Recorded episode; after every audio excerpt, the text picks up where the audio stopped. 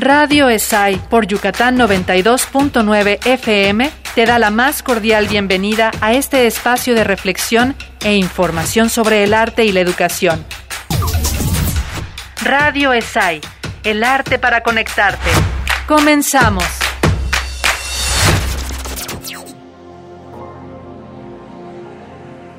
Hola y bienvenidos a una cápsula más de Radio ESAI.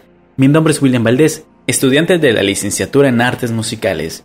En esta ocasión tenemos la continuación del programa dedicado al repaso del legado artístico de nuestra región. Hablaremos sobre artistas que han marcado el arte y la cultura. En esta edición nos centraremos en el teatro y las artes visuales. Empezaremos por una de las artes que caracterizan a nuestro estado, el teatro regional. Y para hablar sobre teatro regional, tenemos que mencionar a un personaje que fue miembro de una de las dinastías actorales más grandes del estado, la familia Herrera. Me refiero al actor Héctor Herrera, mejor conocido como Cholo. Héctor Lobardo Herrera, Cholo, nació el 12 de agosto de 1934 en la ciudad de Mérida, hijo de don Mario Herrera y María Elena Álvarez Páramo, ambos actores de renombre. También fue nieto del actor Héctor Herrera Escalante, quien sería uno de los pioneros en el estado. Realizó su debut profesional a los cuatro años en una actuación especial, atravesando el escenario con su veloz triciclo en una obra junto a su padre y a su tío Fernando, en el entonces llamado Teatro Principal, que hoy conocemos como Teatro Daniel Ayala. Cholo relata que a los 10 años se subió por primera vez a un escenario y nunca más se volvió a bajar. Realizó todo tipo de teatro, trabajó con grandes artistas, estuvo en grandes y pequeñas empresas de espectáculos. Ya más grande, viaja a la capital donde comienza a trabajar en televisión y cine, colaborando con artistas de, gran renombre como la India María, Silvia Pinal, Libertad Lamarque y los Polivoces. Sin embargo, por problemas de salud no pudo seguir viviendo en la Ciudad de México y decide volver a su tierra donde gracias a su talento y trabajo duro logró consolidarse como uno de los mejores actores de teatro regional. De vuelta en su natal estado, el trabajo de Héctor no se restringió a la ciudad de Mérida, por el contrario, hacía giras frecuentes a los pueblos del estado de Yucatán y visitas a los vecinos estados de Campeche y Quintana Roo. Don Héctor Herrera ha marcado la pauta del quehacer teatral en Yucatán, siendo su trabajo un modelo a seguir para las nuevas generaciones. Durante su carrera artística, Cholo realizó más de 200 puestas en escenas, como Mirando a tu mujer, Cuna de perros, Sueno de flamboyanes, entre otras. El apodo de Cholo surge de querer seguir la tendencia de los actores cómicos que tenían apodos para ser más fácilmente reconocidos. Héctor Herrera relata que sacó el apodo de un libro donde leyó el nombre, le pareció bueno y decidió desde ese momento adoptarlo. La calidad histriónica de Cholo se impuso y supo inyectar nuevas ideas al teatro regional, al imprimirle su influencia de la comedia musical, revolucionando así lo que hasta ese momento se había hecho. Ejecutaba tandas y variedad, hasta cierto punto improvisadas e informales, pasando a un formato de obra escrita a propósito bajo un mismo título, añadiéndole prólogo y jarana final con bombas yucatecas, quedando así un nuevo género que se ha mantenido hasta la actualidad. El legado de Cholo y sus antecesores sigue vigente hasta el día de hoy en los nuevos talentos del Estado. Por otra parte, también me gustaría hacer mención de una actriz que también llegó a ser contemporánea del actor Héctor Herrera, Ofelia Zapata, mejor conocida como Petrona. Fue sin duda la principal diva del teatro regional yucateco durante el siglo XX. La trayectoria de Ofelia revela, por otra parte, las diversas tradiciones escénicas de las que abreva el teatro regional, desde el teatro bufo cubano y la zarzuela española, hasta la carpa mexicana y el cabaret, como se verá, los puentes culturales entre Cuba y Yucatán fueron muy vigorosos durante la primera mitad del siglo pasado y contribuyeron a un nutrido intercambio de talentos. Ofelia Zapata, la que por mayor tiempo y éxito encarnó a la mestiza en personajes con nombres como Panchita, Pastora, Polita y a partir de 1950 Petrona Che, la mestiza del buen ver. Ofelia Zapata nació el 12 de enero de 1916 en el popular barrio de San Sebastián. En 1934 conoció a Manuel Fernández Traba, maestro de teatro y declamación, y se integró al grupo de los llamados Cuatro Haces. En octubre de 1939, el Teatro Colonial se vistió de gala para estrenar la gran revista Y Piles y Rebosos, con libreto de Idelfonso Gómez, música de Rubén Darío Herrera y escenografía del cubano Teodoro Zapata, al lado de Alberto Catalá, Héctor Herrera Escalante, Victoria Cota y Gregorio Chinito Méndez. Ofelia interpretó el papel de la Panchita, mestiza del pueblo de Izamal. La sencilla comedia cuenta cómo, convencido por Panchita de que lo mejor para él es comenzar una nueva vida fuera de la ciudad, el niño Pepe, interpretado por Alberto Catalá, Catrín Citadino, con un serio problema de alcoholismo, se muda al pueblo de Izamal, tierra de aquella. En Izamal, Pepe supera el vicio y termina enamorándose de Juanita, otra lugareña. Un tenue conflicto dramático se da cuando la abuela de Juanita, doña Mech, rechaza al fuereño por carecer de dinero. Pese a su elevada cuna, e intenta casarla con don Cosme, un viejo comerciante local. Todo se resuelve gracias a la intervención de Panchita y la obra concluye con una alegre vaquería para celebrar el matrimonio de Juanita y Pepe. La carrera de Ofelia despunta de manera vertiginosa, al grado de que la prensa y el público de la época se referían a ella como nuestra mimada actriz. En 1943 fue protagonista estelar en el poema lírico Oro y Sosquil de Idelfonso Gómez, montada con gran éxito en el Teatro Colonial.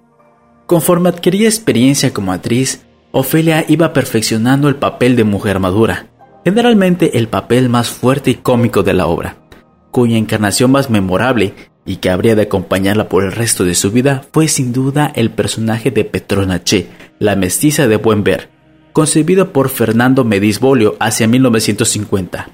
Para ese personaje, Medis Bolio escribió una serie de sainetes y sketches que Ofelia interpretó en el recién inaugurado Teatro Plaza. La magistral caracterización que hiciera Ofelia de una mujer arrefaldada, fuerte como la madera, significado maya de la palabra che, y que no se deja intimidar por los demás, condujo de manera casi natural a la identificación con el personaje y a la apropiación de su nombre. Ofelia Zapata destacó en todo lo que hizo, como pianista, como actriz y como directora de orquesta Copacabana, en una época en la que la mujer yucateca era sometida por una sociedad patriarcal y profundamente conservadora.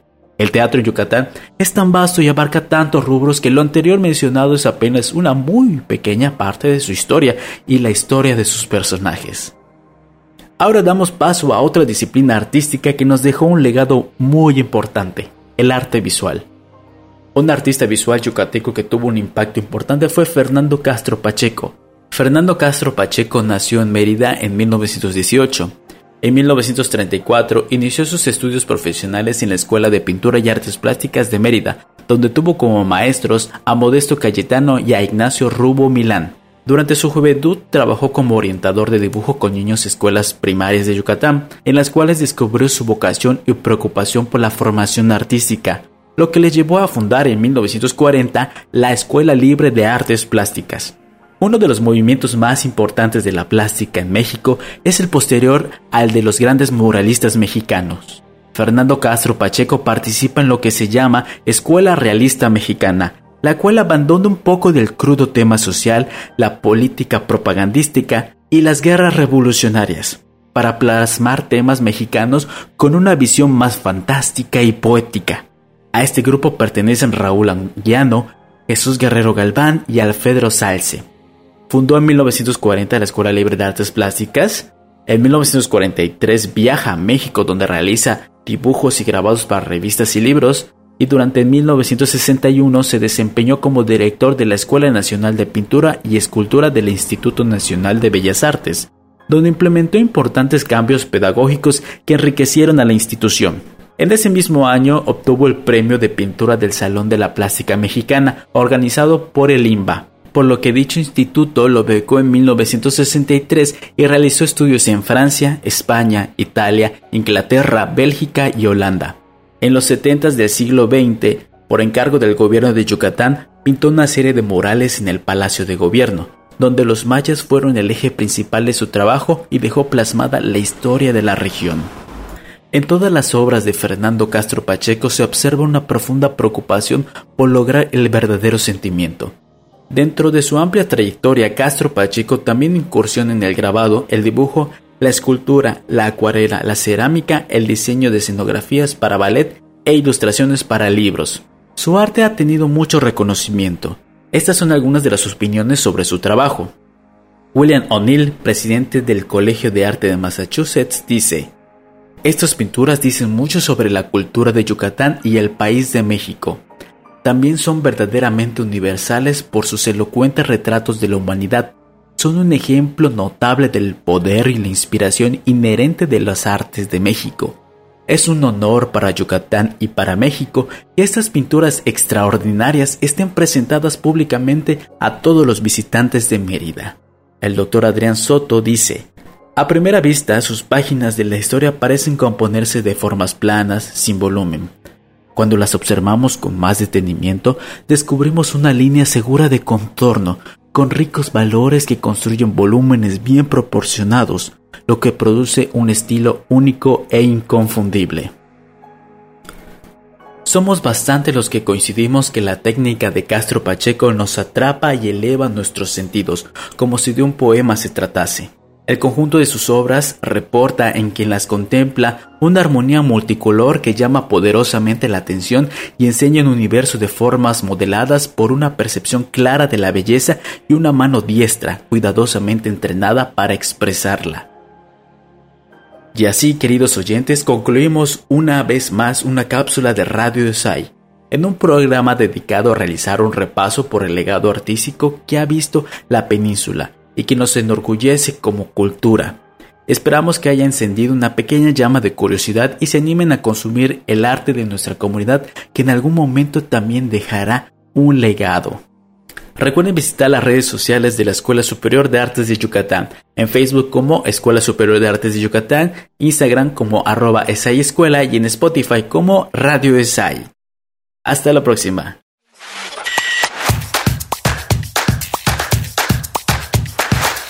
Nos escuchamos en la próxima emisión de Radio ESAI, El Arte para Conectarte.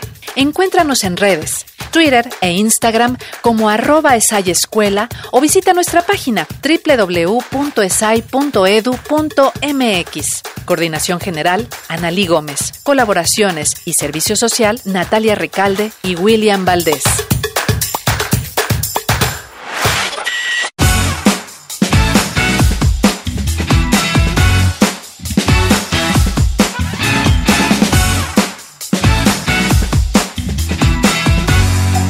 Y bien, esto ha sido todo por hoy. Escuchas Radio ESAI, el arte para conectarte a través de Yucatán 92.9 FM.